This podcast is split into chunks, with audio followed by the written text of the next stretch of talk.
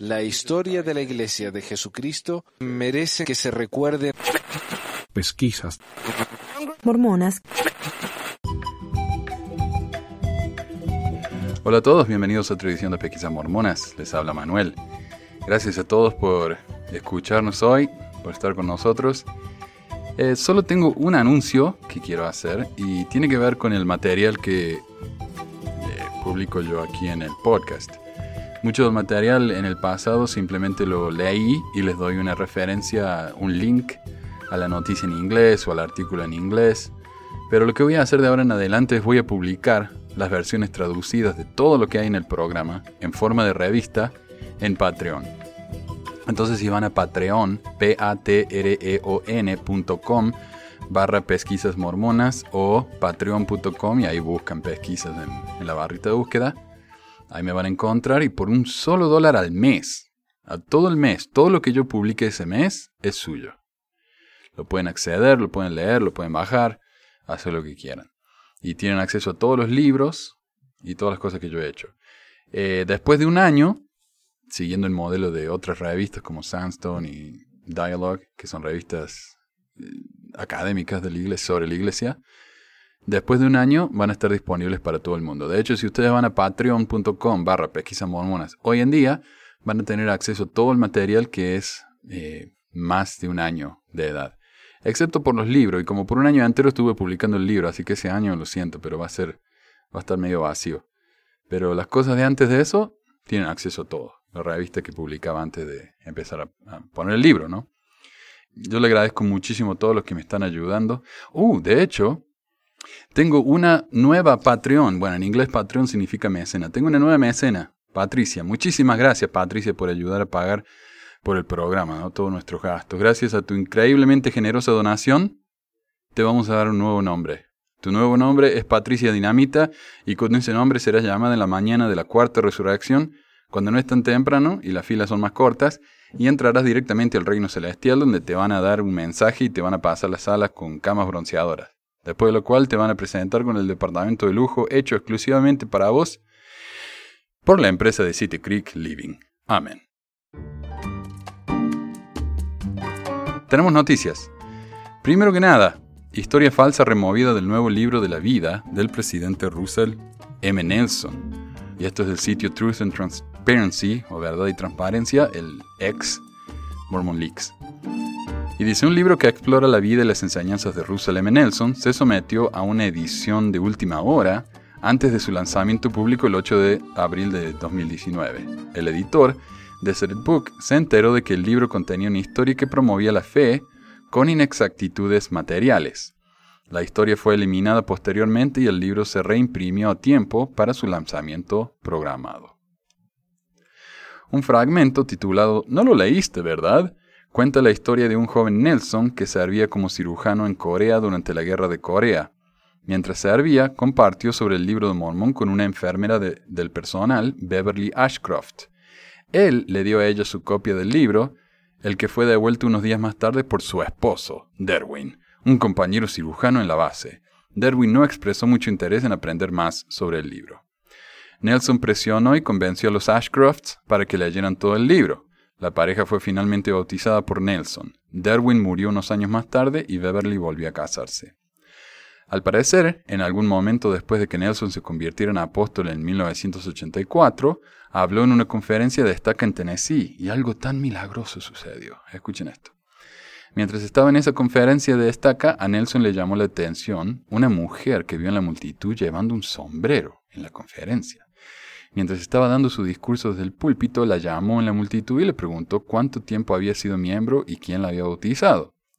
Ella respondió que él la había bautizado en 1951. La mujer era Beverly. Nelson entonces le preguntó a Beverly, ¿cuántas personas conectadas contigo han entrado a la iglesia desde que te bauticé? Y este es otro milagro, mira. Asombrada, Ello reveló un sueño que había tenido la noche anterior en la que alguien en la conferencia le había hecho esa misma pregunta. A causa de su sueño, ella vino preparada con un pedazo de papel en su cartera con la respuesta a la pregunta. Según Leslie y Katie Mackenzie, hija y nieta de Darwin y Beverly, eso no es lo que pasó. Oh. La historia apareció en un artículo de la Ensign, revista de la iglesia en inglés, en 1984 y en la biografía de Nelson en lds.org. Sin embargo, en esas versiones no hay ninguna mención de Corea, de que Beverly fuera una enfermera o de ningún encuentro fortuito en una conferencia de en Tennessee. Según Leslie y Katie, Beverly nunca fue enfermera, nunca vivió en Corea y no conocía a Nelson hasta que su marido se le presentó. Derwin conoció a Nelson cuando ambos trabajaban en el Centro Médico Militar del Ejército Walter Reed en Washington, D.C. Ambos eran doctores en investigación, Derwin un veterinario y Nelson un médico. Se hicieron amigos y Nelson conoció a Beverly por medio de Derwin, quien trabajaba en el mismo hospital como transcriptora. Nelson los introdujo a la iglesia mormona y los bautizó. Hubo un encuentro en la década de 1980 en una conferencia de estaca. Poco después de que Nelson fuera llamado para ser apóstol, viajó a Knoxville para hablar en la conferencia. Leslie y Katie vivían con Beverly en Knoxville en ese momento. Cuando oyeron que Nelson iba a venir a la ciudad, se aseguraron de asistir.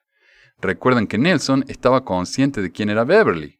O sea, no es que simplemente le llamó la atención, él sabía quién era ella y sabía que ella estaba presente. Él la llamó al podio durante su charla y les contó toda su historia del bautismo y acerca de cómo hay muchos miembros de la iglesia hoy como resultado de su conversión. No hubo ningún sueño la noche anterior, no hubo una nota preparada en su cartera y no había confusión por parte de Nelson en cuanto a quién era ella. Katie añade que su abuela nunca ha usado un sombrero en la iglesia y no tenía un sombrero en ese día. Cuando se le pregunta por qué sintió la necesidad de corregir el expediente, Katie dice que su principal preocupación era el hecho de que la gente estaba leyendo este relato y creyendo que era acertado cuando en realidad no lo era. Su abuela todavía está viva y está preocupada de que la gente de su barrio lea la historia y le pregunte sobre ella, sobre la historia, poniéndole en una posición de tener que mentir o de contradecir a Nelson, un hombre que ama y reverencia. Leslie y Katie también sintieron que la historia, tal como aparecía en el Días Living, pintaba injustamente a Derwin en una mala luz, haciendo que pareciera que era desdeñoso de su esposa y del libro de Mormón que Nelson les dio. No está vivo para defenderse y Katie sintió que era su deber defender a su abuelo de una narrativa falsa. McKenna o June Denson. Nuevas revelaciones.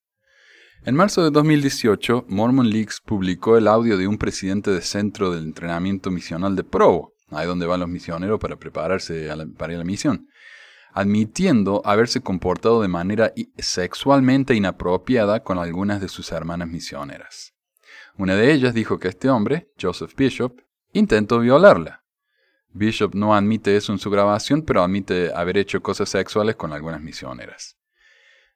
Y tengo la transcripción entera de esa grabación en el podcast y, en el, y también lo puse en YouTube en, esa época. Son largos, pero el texto está en el podcast, en el sitio del podcast, en pesmore.com, P-E-S-M-O-R.com. Si van a ir a la lista de episodios lo van a encontrar.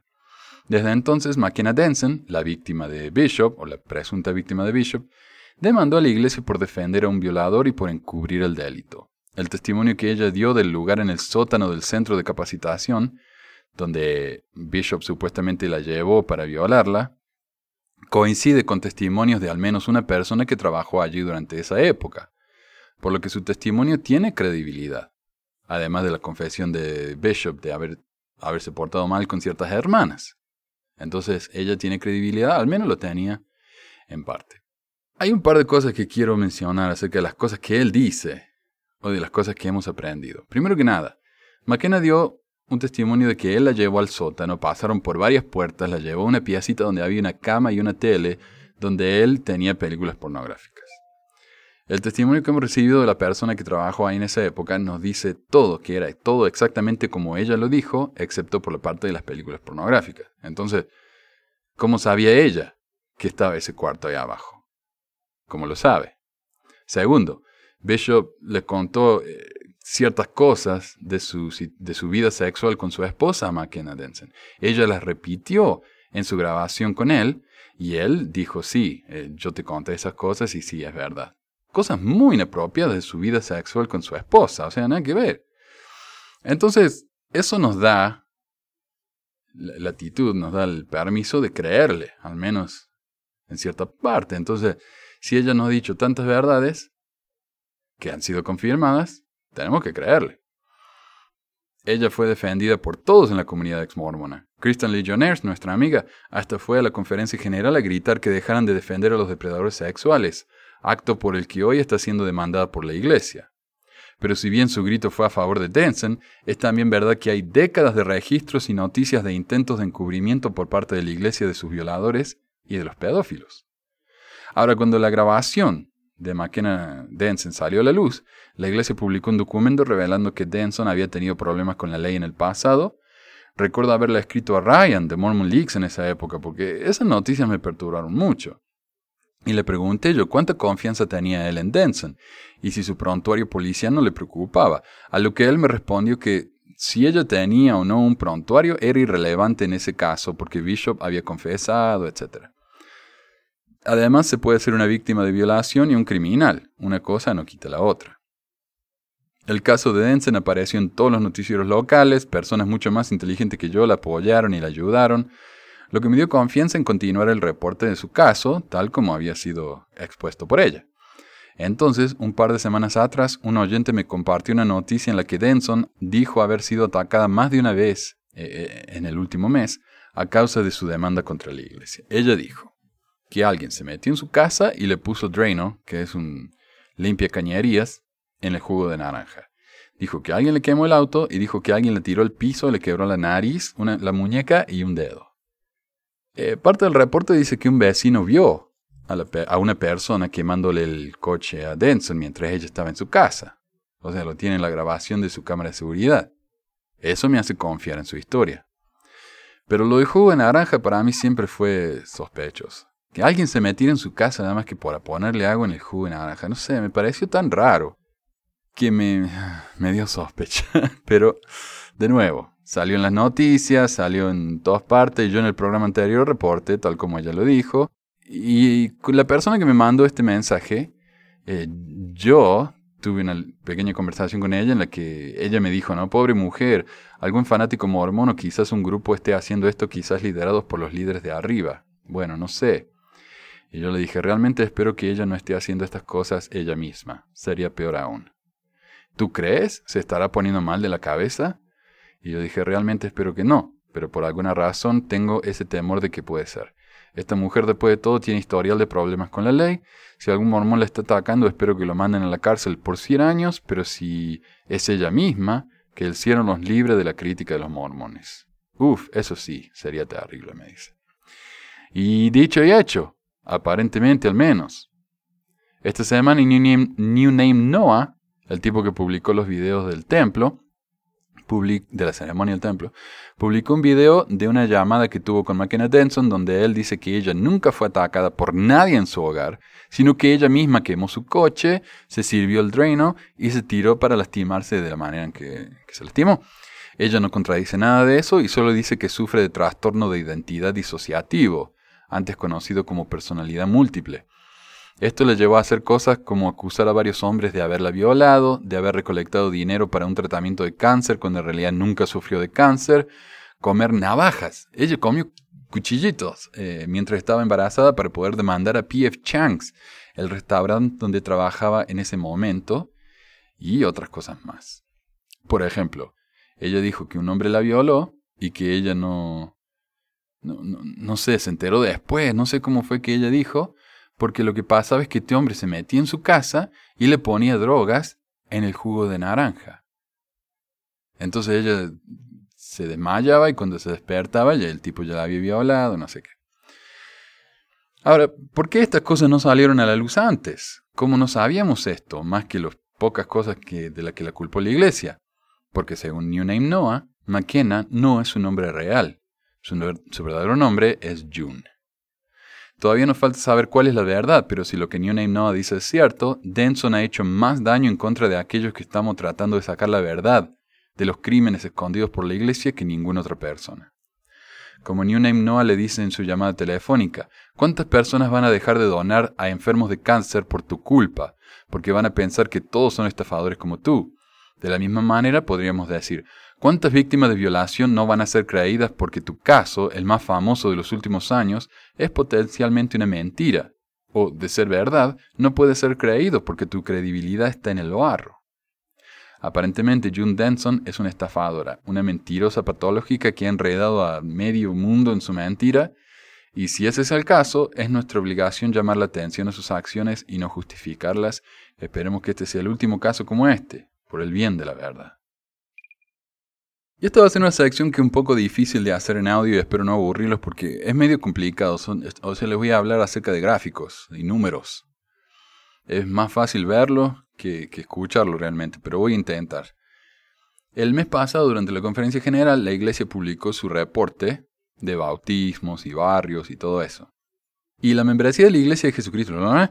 continuó creciendo y manteniendo, manteniéndose en territorio positivo, o sea, eh, se bautiza más gente de la que se va, o sí, de la que se muere, ¿no? A diferencia de otras iglesias que han comenzado a declinar en sus números. Sin embargo, el crecimiento es mucho más lento de lo que solía ser. De hecho, pareciera que la, la única área en la que la iglesia está creciendo rápidamente es en el número de templos que está construyendo, lo cual no corresponde con el crecimiento de miembros. El reporte estadístico de la Iglesia de la última conferencia en abril muestra un crecimiento mundial de solo el 1.21%, lo que continúa con desaceleración gradual eh, que ha estado viendo. Voy a comparar algunos números claves en los últimos años como para que vean el nivel de crecimiento actual. Los números pueden mentir cuando uno no los ve adecuadamente. Por ejemplo, cuando uno va al sitio de la iglesia hay un gráfico que muestra el crecimiento como algo muy impresionante pero es porque comienza en 1830 hasta el presente. Entonces se ve una línea muy empinada. Allá por la mitad de la historia sube y sube y sube. Pero si solo mostrara los últimos 10 años, la línea no sería tan empinada. Les voy a dar un ejemplo. Miembros bautizados. Entre el 2014 y el 2015 se bautizaron 261.862 miembros, lo que representa el crecimiento del 1.67%. 1.67%. Al año siguiente el crecimiento fue del 1.56%. El año siguiente fue del 1.46%. Y este último año fue del 1.20%. Es decir, cada año va bajando un 0.1%, lo cual no parece mucho, y no es mucho, pero se está bajando, se está yendo para abajo. Eventualmente me parece a mí que la iglesia va a perder más gente de la que gana si sigue así. Y este último año el bajo, el, bajo en la caída no fue solamente del 0.1%, fue del 0.26%, lo cual es mucho en números tan grandes como estos. Bautizaron 70.000 personas menos este año de lo que bautizaron cuatro años atrás. Y por supuesto, en esos últimos cinco años, aproximadamente, aproximadamente el 30% de los bautismos fueron de bebés, bebés, de chicos de 8 años no de conversos. Barrios y ramas. entre el 2014 y el 2015 se abrieron 395 nuevos barrios, un crecimiento del 1.32%. El siguiente año, 388, 288 barrios, un crecimiento del 0.95%. El siguiente año, 202 barrios, un crecimiento del 0.66%. Y el siguiente año, 30 se abrieron 30 nuevos barrios. O hay 30 barrios más que el año anterior. Eso es un crecimiento del 0.1%. Es miserable el crecimiento. Y bueno, ya sabrán lo que significa que los barrios crezcan a un nivel, a un nivel mucho superior que los bautismos inactivos. Misioneros. O sea, la gente se bautiza, se bautiza, se bautiza, se bautiza, pero el número de barrios que abren es 10 veces menor. Entonces, ¿cómo puede ser eso? Es que la gente no va. Se bautizan y no va. Eso es todo. Misioneros. ¿Cuántos misioneros hay? En el año 2014 habían 85.000. En el año 2015, 74.000. En el año 2016, 71.000. En el año 2017, 67.000. Y en este año, 65.000. O sea, se ha disminuido todos los años, por los últimos cinco años. Pero este es el número que los hace felices a los mormones. Templos en funcionamiento. En el 2014, 144. 2015, 149. Un crecimiento del 3.36%. 2016, 155, un crecimiento del 3.87%. 2017, 159, un crecimiento del 2.52%. y en 2018 un crecimiento del 1.24%. El crecimiento en bautismos es el 1.2%, lo mismo que la cantidad de templos nuevos que han abierto. Pero el crecimiento de barrios y ramas es solo del 0.1. Es decir, que estamos bautizando suficiente gente como para llenar 10 veces más el número de barrios de lo que tenemos. O el 90% de los miembros que se bautizan se están inactivando, o los barrios en general están perdiendo gente a lo loco. También, si consideramos el crecimiento de barrios es solo el 0.1% y hay 1.24% más templos que el año pasado, tenemos 10 veces más templos de los que necesitamos. Y sin embargo, seguimos, construyéndolos. Y esto es similar para todos los años. Compárese el crecimiento de barrios eh, con el porcentaje de nuevos templos en los cuatro años anteriores. En el 2015 se construye, hay una diferencia de tres veces más templos que estacas en porcentaje. 2016, casi cuatro veces más templos que, que estacas, perdón, que barrios.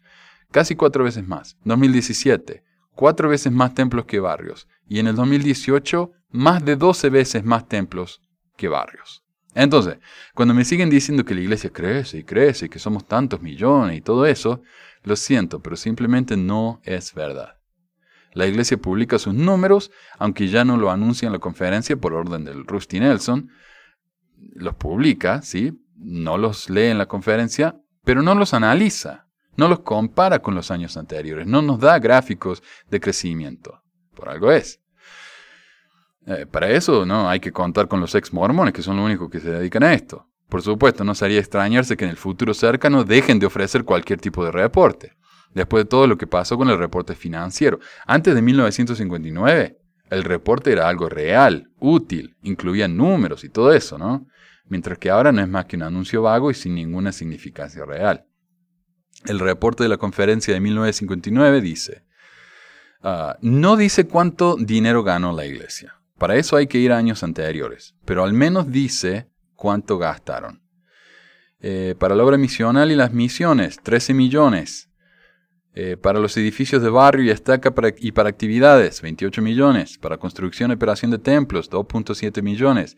Para las escuelas de la iglesia, 15.5 millones. Entonces es un reporte con números. Es lo que uno entiende cuando piensa reporte. Pero el reporte actual de este año simplemente dice, con base en las auditorías efectuadas, el Departamento de Auditorías es de la opinión de que, en todos los aspectos pertinentes, los donativos recibidos, los gastos efectuados y los bienes de la Iglesia del año 2018 se han registrado y administrado de acuerdo con los presupuestos, las normas y las prácticas contables que han sido aprobados. Lo que vemos es que la iglesia tiende a ocultar más y más a medida que pasan los años. La única manera que finalmente revela un poco es cuando la obligan pero solo lo hace muy gradualmente y lo hace gritando y pataleando y blanqueando las verdades que finalmente se decide a publicar. Lo que uno entonces se tiene que preguntar es, ¿por qué tan poca transparencia? ¿Qué están ocultando que les cuesta tanto abrir sus libros y dejar que el mundo vea lo que esconden allí? Me mandaron mensajes. Alguien me mandó un mensaje en WhatsApp, y perdón que no tengo el nombre acá a mano. No entiendo cómo ver el nombre de las personas en WhatsApp, solo me sale el número, no sé. ¿Será que no los, no los agrego entonces a los contactos? No sé cómo es. Disculpen, no soy muy bueno para WhatsApp, pero estoy tratando. Dice, saludos, Manu. Le hablo desde la República Dominicana. ¿Puedes hacer un episodio de tu experiencia como misionero? Bueno, yo conté un poco acerca de mi misión, especialmente en el centro de entrenamiento la semana pasada. Y estaba pensando acerca de eso. Y justamente estaba pensando hace un par de semanas compartir algo que me había pasado. No le voy a compartir sobre todo a mi misión porque se van a, se van a aburrir, dame que yo ni me acuerdo. Honestamente, tengo una memoria de porquería y como me dejé uno de mis diarios en Argentina, cuando me mudé, uno de mis dos diarios que tuve, eh, la mitad de mi misión es, es un... ha pasado, lo olvido, ni me acuerdo. No sé ni dónde estuve, honestamente. Así es mi memoria, parece queso suizo. Estaba pensando que, bueno, en Chile, como para explicar cómo es, ¿no? Yo sé que en muchos lugares los misioneros alquilan una casa o la iglesia compra una casa y, se y es solamente para los misioneros. Pero en Chile nosotros vivíamos en las casas de los miembros, o de cualquiera que nos recibiera por los 50 dólares al mes que le dábamos. por la pieza, comida y por el lavado de la ropa, que no era nada. En esa época incluso no era nada. Cuando estuve en Pucón, estuve en la casa de una señora que no era miembro, y en la casa vivían varias otras personas, o sea, era una especie de pensionista profesional ella, pero era una casa chiquita, o sea, una casita. Y una vez había una chica que vivía en la pieza al frente de la nuestra, y durante el almuerzo viene y dice, ¿sabes que se me ha perdido la plata? Yo tenía una plata ahí en, en la mesita de luz, no sé qué, se me ha perdido. Y todos, uh, ¿qué habrá pasado? No, no sé, decía la, señora. y en la misión allá en Chile, a, a, las dueñas de la casa le decíamos mamita. Que a mí me costó acostumbrarme a ese nombre, ni, ni les cuento, mamita. Y a los, y a los dueños, papito. Así que la mamita de la casa eh, nos miró así como sorprendida. ¿Quién habrá sido? No sé. No, no, ni idea. Pero no hizo nada. Bueno, pasó. Eh, entonces un día, cuando yo recibí mi asignación, mi compañero se había ido, yo estaba solo en la casa esperando al nuevo compañero. Eh, lo fui a buscar a la terminal de, ómnibus, de, de buses, y cuando volví, mi asignación había desaparecido. Entera yo le escribí, eh, llamé a la casa de la misión. Un misionero que era eh, el asistente del presidente, el cargo más alto de la misión. Todos quieren ser el asistente, ¿no? Porque en vez de salir a enseñar como estúpido como el resto, se la pasan ahí controlando a los otros misioneros, revisando que estén trabajando. Ah, la pasan de 10. Y viven ahí en, en, la ciudad de la misión, o sea, siempre la casa es más linda y todo, la comida es mejor. Y comen siempre en la casa del presidente. Y yo llamé al, al elder, este, bueno, llamé al presidente, me atendió el elder, el elder este, que ni me acuerdo, un muchacho de Chile, de Santiago. Y este tipo, oh, es que insoportable este tipo. era, o sea, era un, un actor, lo hago, ¿no? O sea, él, se subía durante las conferencias de, de, de área y ponía su, su Walkman con su cassette ahí en el micrófono y con música instrumental y él cantó así como ópera. Y el presidente los lagrimones lo, lo, quería tanto, ¿viste? Entonces él hacía eso y al tipo el próximo mes era líder zona. A la otra conferencia hizo lo mismo, al otro mes asistente. O sea, de una manera el tipo que creció que era una locura y las hermanas me decían, ese tipo lo único que hace cuando nos viene a ver eh, pregúntame si me quiero casar con él cuando me vaya de la misión. Y me lo dijeron varias eso. Y, y, yo sabía eso. Y, yo, y después va el tipo y se hace asistente. Encima que bautizó a alguien de mi área, lo cual no está permitido en la iglesia, en la misión. Uno tiene que quedarse dentro de su área. Este tipo no solamente se metió bautizó a alguien en mi área, no me dijo que lo hizo. Me hubiera preguntado, me hubiera dicho, mira, hay alguien con el que tenemos una linda relación ¿Te parece bien? No, nada, simplemente lo hizo sin preguntarnos. Y como recompensa el presidente lo puso de, líder de... ¿Cómo es? Asistente. Y yo llamo a la oficina para decirles que, se me ha perdido toda la plata y me dice él, me atiende y dice, ay, ahora él, ¿sabes? Sí, bueno, mire, yo le voy a decir al presidente. No le dijo nada. Así que ese, ese mes, encima que en la casa no nos daban mucho de comer, y no nos daban nada de dinero tampoco, pero me morí de hambre ese mes. Ah, el lunes, que es el día de preparación, le escribo una carta a mi mamá contándole, porque eh, uno tiene que contarle algo, ¿no? Hay que escribir cartas toda la semana, uno tiene que encontrar material. Entonces le di, le conté. Y me llama el presidente. Me llama y me dice, su mamá me llamó y dice que quiere que usted se vaya de esa casa. ¿Qué quiere decir Elder con esa casa? Eh, ¿Se refiere a su pensión o se refiere a la misión? Claro, este es un gringo, ¿no? Eh, que tenía título de, lengua, entonces él piensa que todo el mundo habla en metáfora. No, mi mamá decía que se me tenía que ir de esa casa, obviamente. Y ella se quejó y le dijo, ¿cómo usted no hace nada? Mi hijo está ahí en peligro, qué sé yo, de que le roben todo.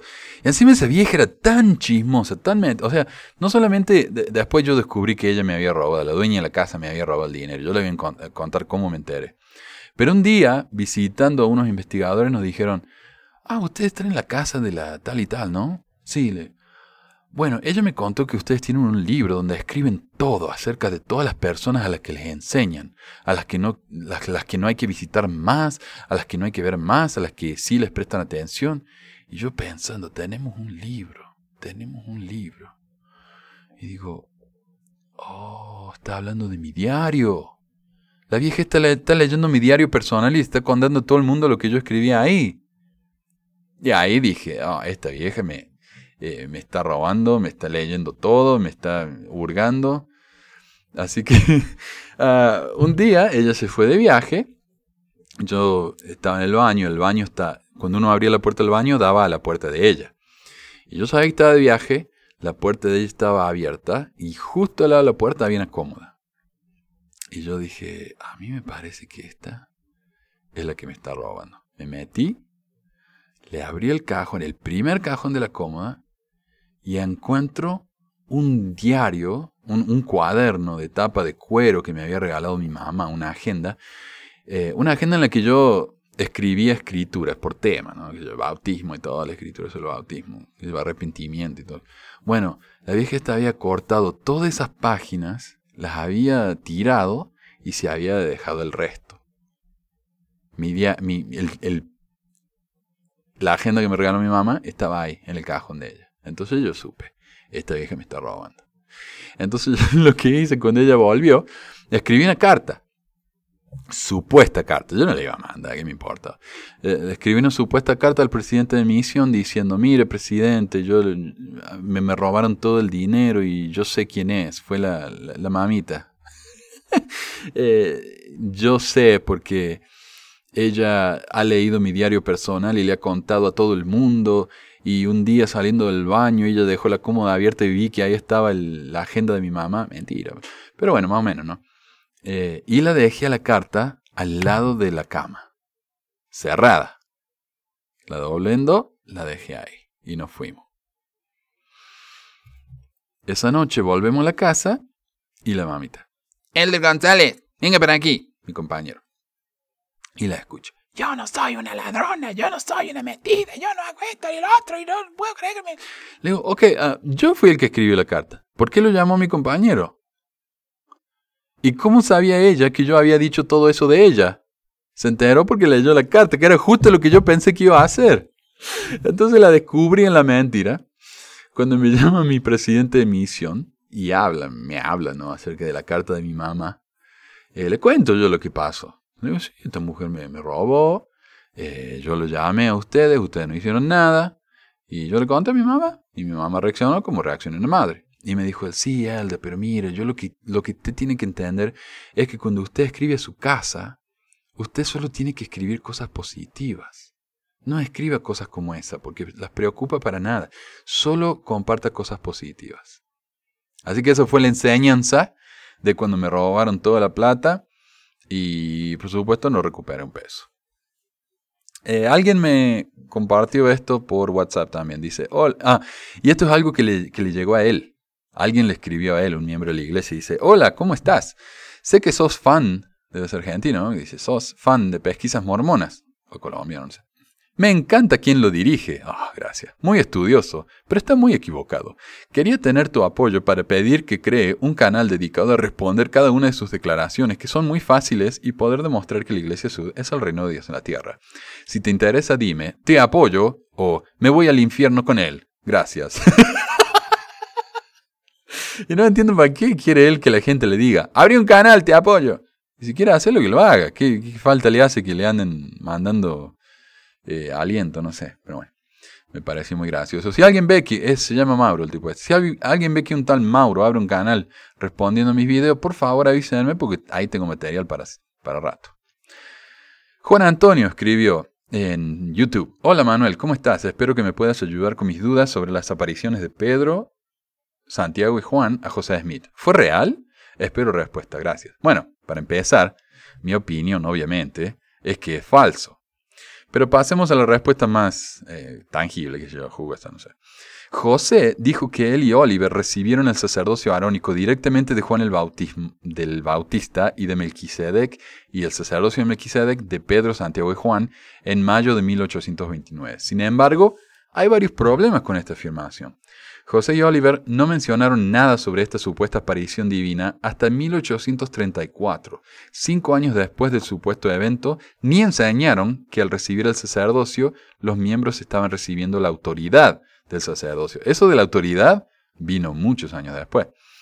2. Nadie en la iglesia sabe la fecha exacta de cuándo el sacerdocio de Melquisedec fue restaurado y Oliver es inconsistente al contar quién se le apareció para dárselo. 3. José dijo que la primera vez que el sacerdocio de Melquisedec fue conferido fue en junio de 1831 y que José lo recibió del elder Lyman Wright. White, no de Ángeles. 4. Doctrina y Convenios, compilado en 1835, dice que el sacerdocio fue recibido directamente de Juan el Bautista, del Bautista, Pedro, Santiago y Juan. Pero en la versión anterior de Doctrina y Convenios, un libro que se llamaba el Libro de Mandamientos, incluía esa, revelación. Pero en, la versión vieja no dice nada sobre ninguna aparición celestial. Eso lo agregaron después. Ahora, es curioso entonces que una revelación de Dios hubiera sido cambiada al republicarse. Es una revelación de Dios. Supuestamente Dios sabe hablar. Dios sabe lo que quiere decir y lo habría agregado en la primera versión. Pero bueno, considerando que el libro de Mormón, el libro más perfecto sobre la faz de la Tierra, tiene más de 3.000 cambios desde su primera edición, eh, no es de sorprendernos. Manuel M. dice en YouTube, ¿sabes Tocayo? Desde que comencé a mirar tu canal al principio me puse triste, porque otro hermano más había salido y negado el Evangelio. Pero conforme miraba más tus videos me puse a investigar, ya que las versiones actuales de libros y manuales no dicen nada de lo que hablabas me di cuenta de que lo que dices es verdad. Desde entonces puse más atención a la iglesia y me di cuenta que los líderes cuando no saben responder a alguna pregunta, su respuesta siempre es la misma. Te hace falta más fe, ora más, no pierdas la fe, sigue asistiendo, en el templo encontrarás las respuestas. Ahora que conseguí la versión del libro de Mormón de 1830 en inglés y la versión de 1890 o 1940 o algo así, conforme leo y comparo con las actuales, me doy cuenta de lo mal que está el libro y la iglesia. Creo que renunciaré y aprovecharé ese tiempo con mi familia. Mil gracias por mostrarnos la verdad. Gracias, Manuel. Y esto es algo que quiero compartir de un video que publiqué yo hace uh, unas semanas atrás, llamado Obispo Mormón lamenta haber invitado a Inactivo a compartir su testimonio. Claro, el obispo fue, visitó a Inactivo y le dijo, venga hermano, venga a la iglesia, comparte con nosotros. Entonces él dijo, ok, voy a ir. Y cuando apareció, compartió su, experiencia de por qué se fue de la iglesia. Lo que no le gustó ni medio, el, obispo lo hizo, lo hizo callar y que se bajara. Pero en ese testimonio, él dice claramente que está casado, que tiene hijos, que al estudiar la historia dejó de creer, y ha sido el video más popular que he publicado en, bastante tiempo, probablemente en todo este año y por supuesto he recibido incontables comentarios. Algunos de los comentarios por parte de los miembros activos demuestran una inseguridad increíble y una falta de caridad que ni les cuento. Eh, además que, por lo que veo yo, ¿no? Muchos de estos comentarios lo acusan a este hombre de ser gay, a pesar de que él dice que está casado con hijo. Es gay. Es la única razón por la que él puede hablar mal de la iglesia. Entonces cuando me dicen que la iglesia respeta a los, homosexuales, que los trata como iguales. Mentira, mentira. En el fondo los mormones odian a los homosexuales. Y acá está la prueba.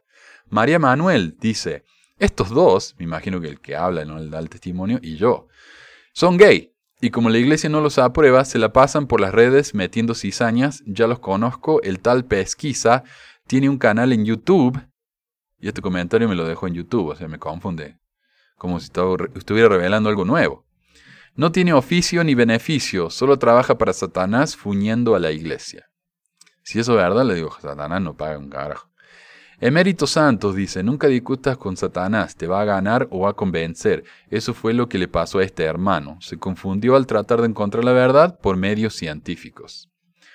Ma, María, me imagino, María Trinidad Valladares Flores dice, cierto, hermana, recuerde de mis la cizaña y el trigo. No sé qué quiso decir ahí. Cuando y actuamos como cizaña, le damos fuerza al adversario y este personaje es un instigador que pudo más su sentir maligno que lo que gozó cuando vivió las mieles del Evangelio. Y después dijo, Pexa Mormonas, vaya que si tienes tú sus pelades bien definidas. No sé qué es eso. Cizaña del diablo, esas son las pesquisas de Satanás.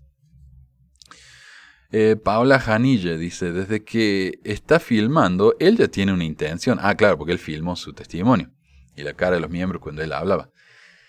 Si no se siente libre, puede retirarse y ejercer su fe en el lugar donde se sienta mejor. Quizás en su corazón hay algo que no perdona. El estar en la iglesia hay que recordar que la conversión es personal. Encontraremos hermanos comprensivos, otros cizañosos, pero eso no significa que el lugar sea el incorrecto. Me da pena porque después el enemigo tratará de meterse en su mente y lo confundirá más. Lina Mercedes Rodríguez Vargas dice, José Cardoso, muchos de los que comentan en contra de la iglesia fueron miembros de ella y por alguna razón los, los excomulgaron o por el simple hecho tuvieron problemas con alguien y tratan de dañar la imagen de la iglesia, pero qué tontos son, esta obra sigue avanzando, les guste o no, porque así será y por muchas cosas que quieran hacer nunca podrán evitar que siga creciendo, que da pesar porque están tan resentidos que el odio los lleva a hacer estos videos tan estúpidos, bueno, sigan así, que igual esto sigue, no importa las estupideces que escriban, esto seguirá. Uf, ni una coma. Juan Méndez dice, quizás este hermano es un homosexual reprimido que busca salir del closet y quiere tirarse al libertinaje y a la perdición, alcohol, drogas, fornicar con hombres y mujeres, ya que nos vemos, ya nos veremos el día del juicio. Y esta es la amenaza, ¿no? Alejandro Ursúa dice, es fácil percibir que quiere salir del armario. Uy, eh, Mauricio León dice homosexual en potencia saliendo como un rayo del closet.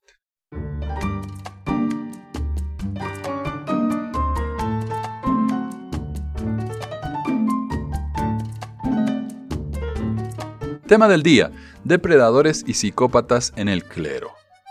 Esto es una noticia en Psychology Today del 2014, pero yo recién aprendí acerca de esto y me parece interesantísimo. Eh, y este Psychology Today es un, sitio web con noticias sobre la psicología y eh, publicaron un artículo, un estudio que se hizo acerca de, los trabajos que escogen las personas psicópatas o sociópatas. ¿Sociópatas? Sí. Dice, ¿por qué podrían encontrar psicópatas en mayor número en una profesión y no en otra? Según el artículo, las posiciones de CEO o presidentes de empresa atraen a los más psicópatas, pero la única carrera que me llamó la atención es la del clero, octava en línea detrás de los policías, de acuerdo con el artículo. Antes de las revelaciones eh, relativas a los sacerdotes católicos, abusando de los niños, uno no podría, uno no pensaría en los depredadores que entran en el clero. Sin embargo, eso es una realidad. Lo que nos plantea la pregunta, ¿por qué un llamado psicópata se vería traído al clero? Un psicópata es alguien con trastorno de personalidad antisocial, alguien con trastorno de conducta, un narcisista agresivo o alguien con trastorno de personalidad disasociativa, desasociativa, como la máquina Denson. Los depredadores buscan estar en organizaciones, cualquier organización, por una variedad de razones que les son tanto útiles como beneficiosas, pero que pueden no ser claras para nosotros, incluyendo por supuesto el poder concluir mejor sus actividades predatorias, conducir mejor, perdón.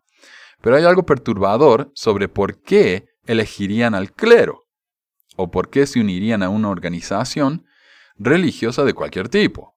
Es inquietante porque la mayoría de nosotros no pensamos en estas cosas, porque no somos psicópatas. La mayoría de la gente no piensa como un depredador, pero a continuación hay algunas ideas que deberían hacerte pensar. 1. Dentro de las organizaciones, los depredadores tienen acceso a un grupo listo y disponible de víctimas potenciales. Dentro de una orden religiosa, esas víctimas potenciales les son identificadas al depredador, quien sabe con qué frecuencia se reúnen y en dónde. Eh, servicio dominical, por ejemplo, a las 11, en la capilla local, etc. 2.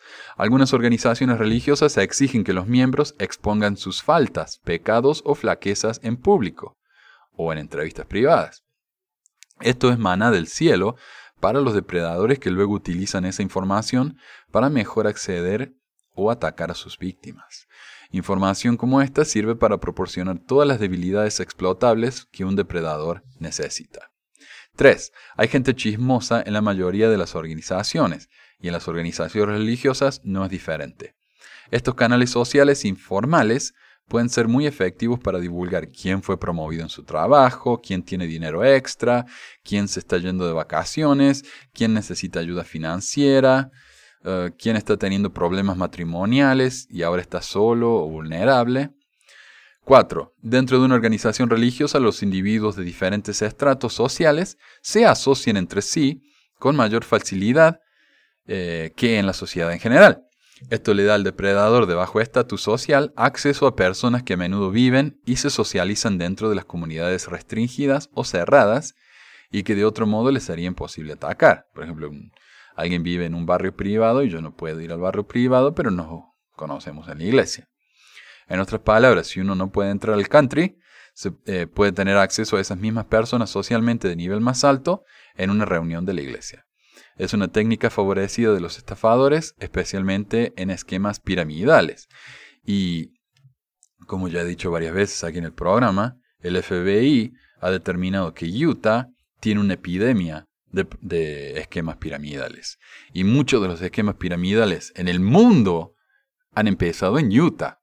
Además que, bueno, ya voy a hablar de eso también, pero el hecho de, por ejemplo, es un obispo. ¿no? Un obispo es el cargo más alto en, el barrio. No hay nadie más venerado que el obispo.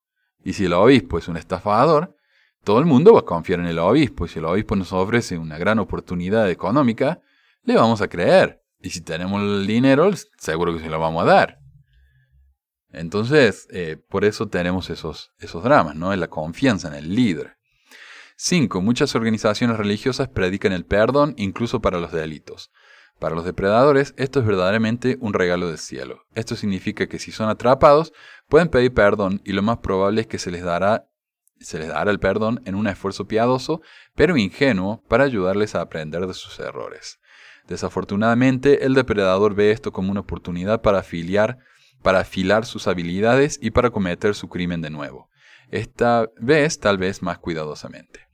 En el caso del hermano Curtis, que yo hablé acerca de ese caso, un hombre que sistemáticamente violó a docenas de chicos en la iglesia, su acceso a estos chicos fue gracias a que sus obispos lo perdonaron una y otra vez y le continuaron dando llamamientos con acceso a esos jóvenes.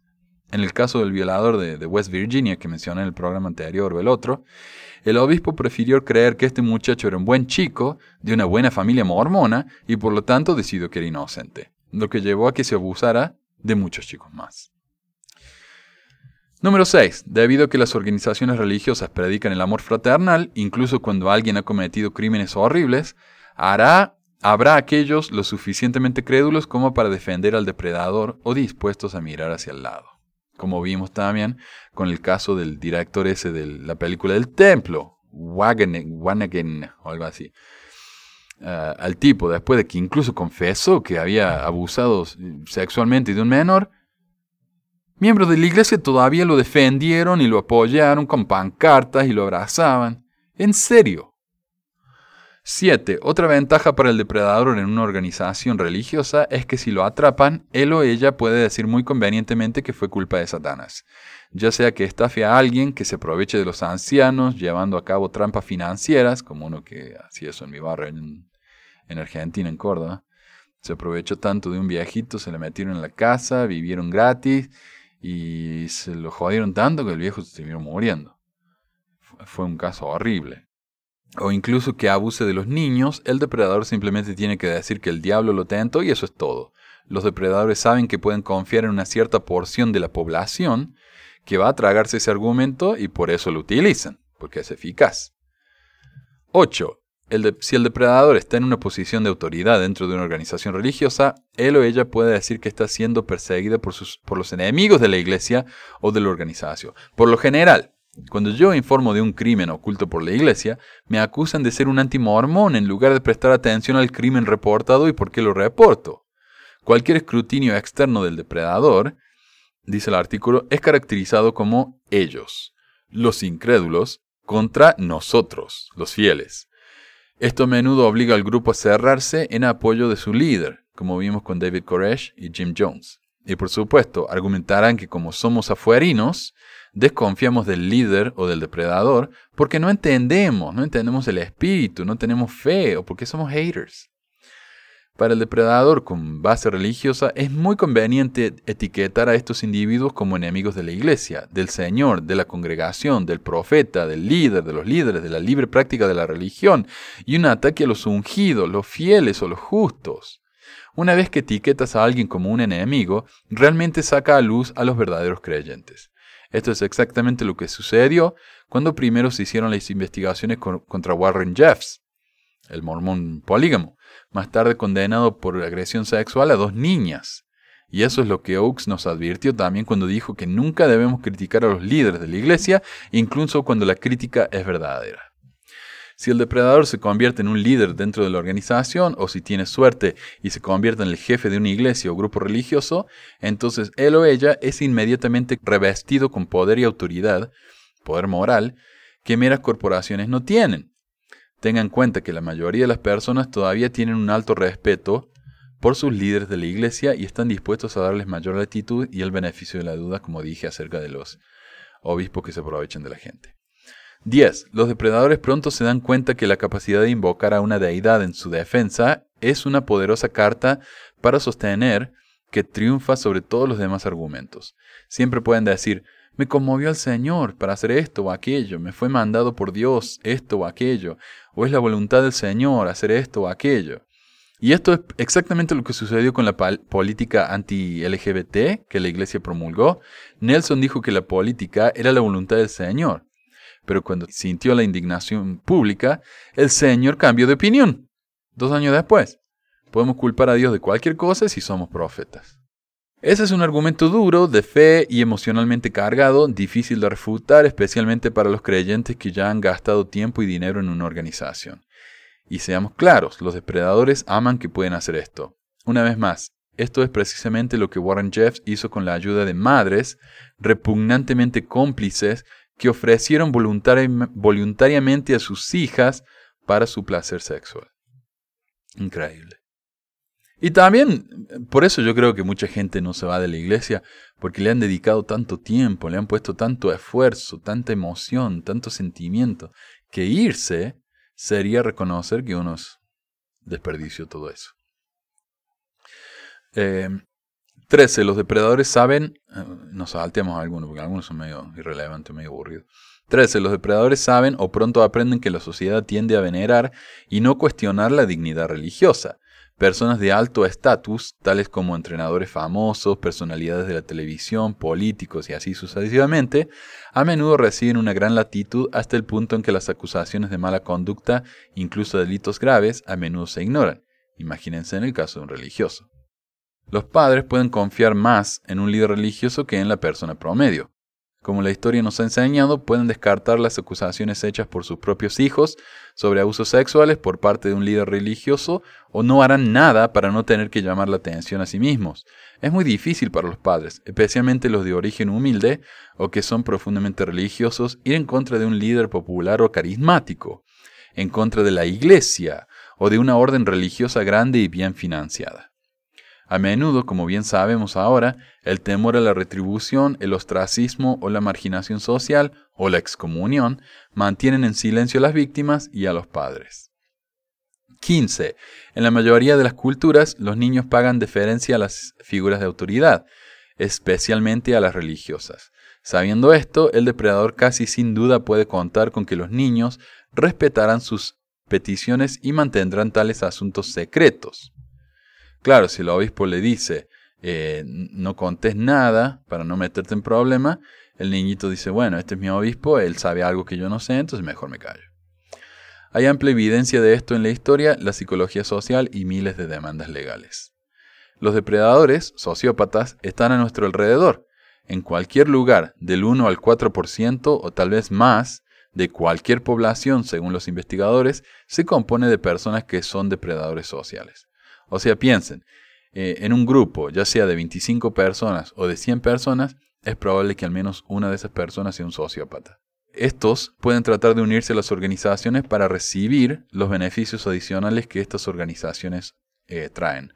No es la organización, son las personas que buscan usar esas organizaciones para la depredación que son el problema.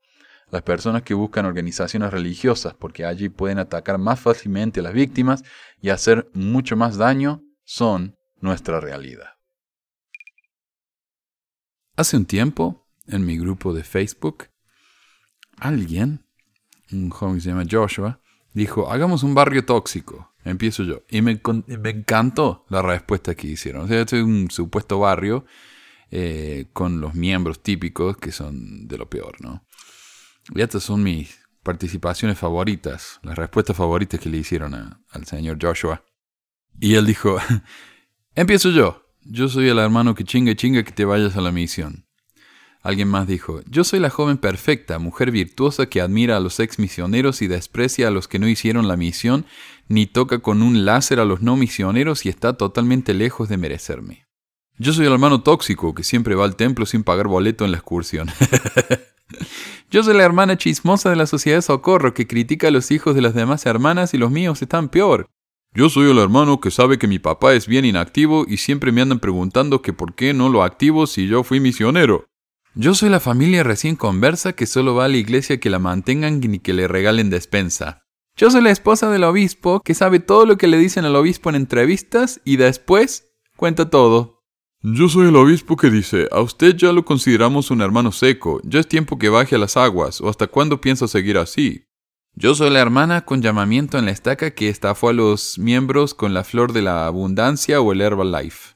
Yo soy la lesbiana reprimida que quiere tapar el sol con un dedo casándose con un homofóbico. Oh, yo soy el hermano que llora en el púlpito cuando comparte su testimonio de lo fuerte que siente el espíritu. Yo soy el converso reciente que ora y pide por la virgencita. por la virgencita. Tengo que interrumpir acá, perdón. Eh, interrumpimos, interrumpimos el programa para un boletín especial. Cuando yo estaba en la misión, eh, estábamos enseñándole a una señora, muy, muy linda la señora, pero le, preguntamos si quería hacer el, la oración y dijo, sí, sí, sí. Y empezó a orar y dice, y Dios, yo quiero mandarle un saludo a la señora tal y tal de este pueblo y quiero saber cómo está el esposo que estaba enfermo. Me encanto. Ah, yo soy el hermano que es miembro desde que nació y que se enoja cada vez que no le ponen de obispo. Soy el retornado que desde que sirvió en algún remoto lugar en USA, dice que no se acuerda cómo orar en español, le cambió el acento y dice um y oh my gosh antes de decir cualquier frase. Ah, yo soy el hermano que siempre llega temprano a poner las sillas el domingo y con eso siento que puede volver a pecar entre semana. Soy el que cada primer domingo subo al púlpito a compartir mi testimonio y llamo al arrepentimiento a los tibios de corazón. Yo preparo la Santa Cena sin lavarme las manos. Yo soy la que corrige a los del sacerdocio y quiere que le den el sacerdocio para hacer las cosas bien. Yo soy la joven virtuosa perfectirijilla que pasó por todos los futuros misioneros y presbíteros. Y yo soy el vato ex misionero que se cree con la capacidad de planchar a todos y que se mete a grupos ex mormones a debatir. Soy el hermano que les desea el peor infierno y el crujir de dientes a los que rechazan mi auténtico amor cristiano acompañado de escrituras. Hermano, no llevo puesto los garments. Menuda decepción.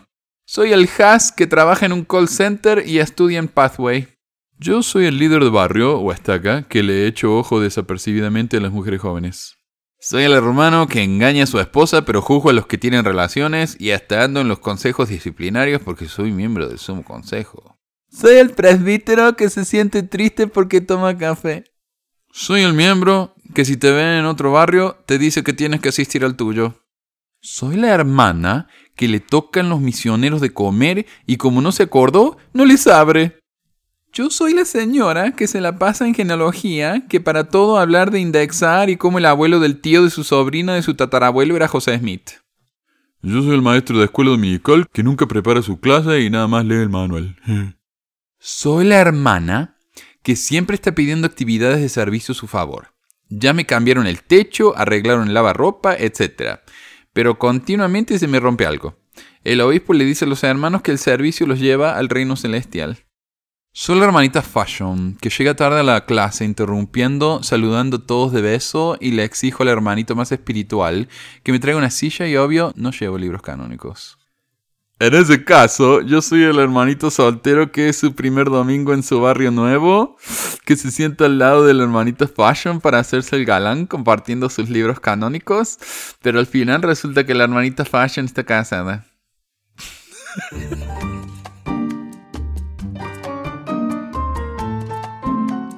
Hay otra rama del mormonismo, de nuevo, esto sacado del Divergent, Paths of the Restoration. Y yo diría ramas de la restauración, porque así se llaman ellos, ¿no? La, restauración.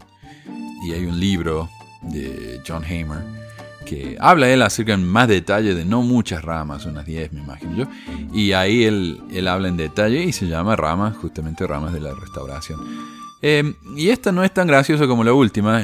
yo creo que, yo le digo, el Potter Christ es mi favorito y no creo que nunca vaya a haber otro como él. Pero bueno, acá tenemos a la verdadera iglesia de Jesucristo y los santos de los últimos días. Me hace acordar cuando los descubrieron a los Milli Vanilli haciendo trampa, cuando no eran lo- los cantantes de verdad y lo- los verdaderos grabaron un disco y se llamaban a sí mismos los verdaderos Milli Vanilli. Bueno, estos son los verdaderos mormones. Law, Foster y Higbee, y Higbee.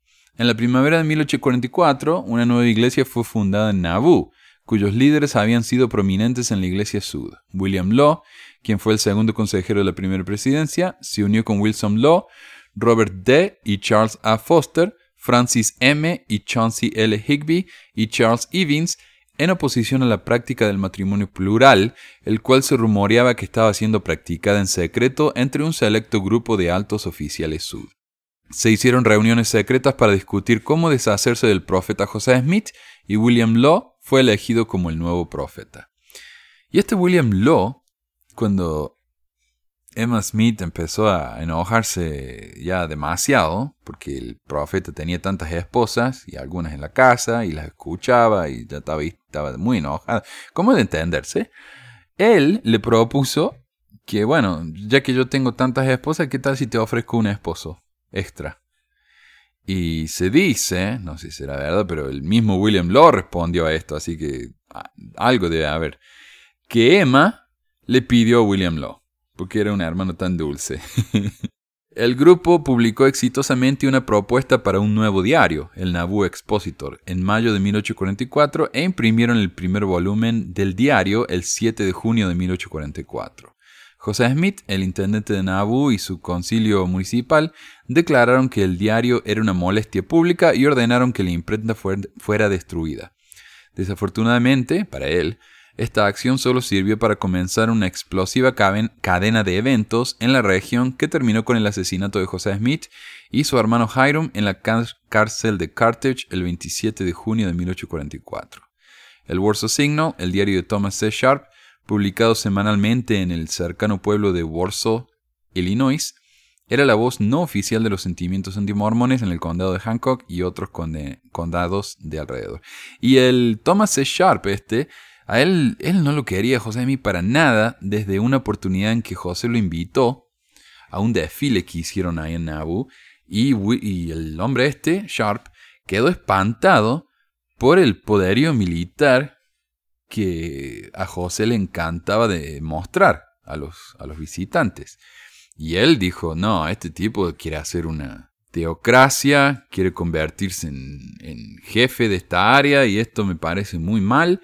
Y él empezó a publicar eh, cosas en contra de José Smith. Lo que José Smith dijo, uh, parece que el, la comida que le serví ese día eh, le, le cayó mal o algo porque ahora eh, se la pasa criticándome. Y bueno, ese era el, el Sharp. Solo cinco días después de que el Nauvoo Expositor hiciera su aparición, el Warsaw Signal del 12 de junio de 1844 incluyó, incluyó una columna elogiando al Expositor y un resumen breve de sus contenidos, una carta de C. A. Foster describiendo la destrucción de la prensa y un comentario, probablemente escrito por Sharp, en el que se llamó a las comunidades del alrededor para que se unieran contra la violencia en Nauvoo. Citando en parte, decía, Hemos recibido el primer número de este periódico tan anticipado. El primer número contiene una larga exposición de las ideas de la nueva iglesia o de sus disidentes. Todavía se adhieren a las doctrinas originalmente enseñadas por Joe, que están contenidas en el Antiguo y en el Nuevo Testamentos, el Libro de Mormón y Doctrina y Convenios que son muy verdaderas. Hablan de Joe como la representación de toda abominación y declaran las razones por las que no lo expusieron antes, la cual es que esperaban que una reprobación gentil en privado produciría reforma. Pobres, ¿no? O sea, ellos realmente creían en el mormonismo, realmente creían que José había restaurado todo, e- todo esto, que el libro de Mormón era la palabra de Dios. Pensaron que José era un profeta caído y con hacerle un- una charla por privado, como dicen Doctor Convenios, que hay que hacerlo por privado y gentilmente, se iba a cambiar. Pero vieron que el profeta no cambió para nada, sino que empeoró cada vez más. Comentando sobre la carta de Foster, recibimos la comunicación anterior de mano de Charles A. Foster alrededor de las once y media hoy. Solo tenemos que decir, es suficiente. Una guerra y exterminio es inevitable. Ciudadanos, levántense, uno y todos. Pueden sentarse y sufrir pasivamente que tales demonios infernales le roben a los hombres de sus propiedades y privilegios, sin vengarse. No tenemos tiempo para comentarios. Cada persona hará el suyo propio, que sea hecho con pólvora y balas. Después de la muerte de José, el grupo se desintegró y sus miembros se esparcieron en varios lugares alrededor del país. Ellos no fueron los que hicieron ese comentario, vale aclarar, ese de lo pólvora y bala, ese fue Sharp, el dueño del Warsaw Signo. William Law y ninguno de los otros que participaron en esa verdadera iglesia de Jesucristo participaron en el asesinato de José. Esos eran gente de Nabu que estaban espantados con los mormones. El Nauvoo Expositor ha sido, eh, por razones políticas, como ya expliqué. El Nauvoo Expositor ha sido republicado varias veces desde entonces y hoy puede encontrarse fácilmente en el Internet. Yo mismo he hecho una copia del mismo y estoy pensando cómo publicarlo. Haría un programa sobre, sobre el... pero es aburridísimo, honestamente, aburridísimo. Eh, me imagino que en esa época debe haber sido como un barril de pólvora eh, cómo pego. Pero hoy en día no, tiene nada nuevo y todas las otras cosas que han agregado, hay poemas, hay historias, hay cuentos, hay noticias nacionales, es aburridísimo. Eso es todo por hoy, gracias a todos por escuchar. Si tienen algún mensaje para enviarme, lo pueden hacer por WhatsApp. Me pueden mandar un mensaje en Facebook. Me pueden mandar mensaje de audio para publicar aquí en el programa preguntas, comentarios, sugerencias, lo que quieran. Me encanta recibir sus mensajes. Y como siempre, esto va a ser publicado el domingo y las diferentes secciones van a ser publicadas durante la semana en caso de que no quieran escuchar todo. Gracias de nuevo y hasta la próxima. Adiós.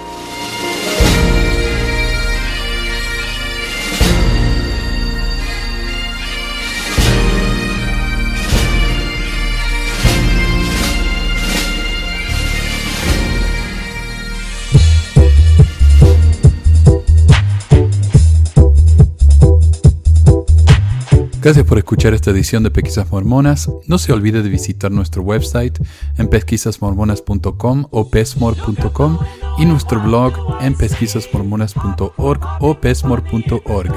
También tenemos un grupo de Facebook donde la discusión siempre es animada y si tiene un comentario, pregunta o hate mail puede enviarlo a manuel.pesquisasmormonas.com. Y si por alguna razón ha abandonado la iglesia y ya no sabe qué hacer con todos esos miles de dólares extras ahora que ya no paga el diezmo, le agradeceríamos si nos envía uno o dos dólares por medio de Patreon en patreon.com barra pesquisas mormonas o en paypal.me barra pesquisas mormonas para ayudarnos a cubrir los gastos de domain y hosting del podcast. Muchas gracias de nuevo y hasta la próxima semana. La música del comienzo del podcast es la canción de la primaria Historias del Libro de Mormón por Clive Romney.